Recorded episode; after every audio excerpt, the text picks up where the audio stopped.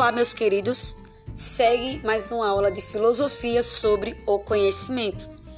Então, o conhecimento filosófico, ele é valorizado na cultura ocidental como um tipo de saber elevado e refinado da humanidade.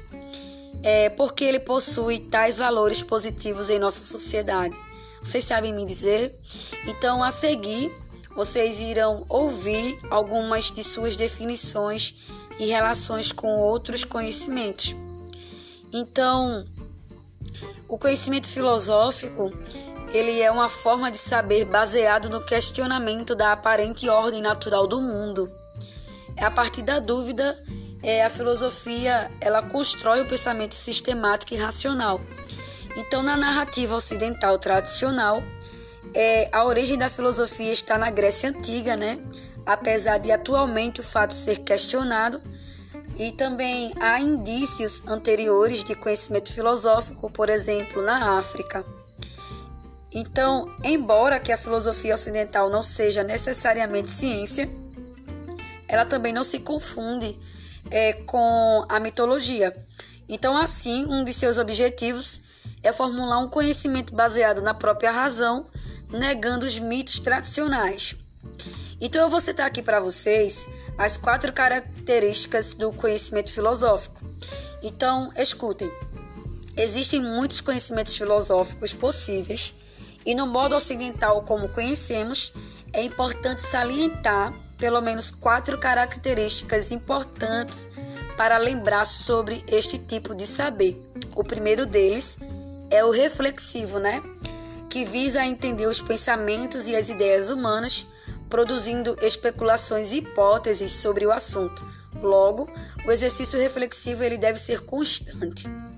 Segundo, é o questionador, né? Então, a filosofia, ela é questionadora, porque ela parte de dúvidas a respeito do mundo e de todas as coisas. E assim, não tomar as coisas como dadas e certas e pensar sobre elas é primordial. A outra característica está ligada ao racional. É o empreendimento né, do pensamento realizado para produzir filosofia é, deve ser guiado pela razão, ou seja, uh, o conhecimento filosófico ele deve ser guiado por critérios lógicos e coerentes. E por último, temos a principal característica que é o sistemático, que além de formular hipóteses sobre o mundo, essas ideias elas devem ser organizadas sistematicamente, relacionando-se uma com as outras. Portanto, as contradições elas não são desejáveis. Então, essas características elas são critérios né, importantes para discutir sobre o conhecimento filosófico e, além disso, elas são úteis também para guiar debates mais gerais, garantindo uma relação mais democrática na sociedade. É, outros conhecimentos né, filosóficos é apenas uma das formas de saberes que existem na humanidade. Então, assim, é importante entender algumas delas, bem como suas diferenças e semelhanças com a filosofia. O conhecimento do senso comum. Já ouviram falar?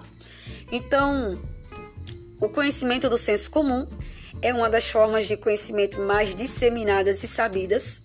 Assim, em posição à filosofia ou à ciência, o senso comum é considerado em geral como irracional, sem reflexões profundas ou até ingênuo.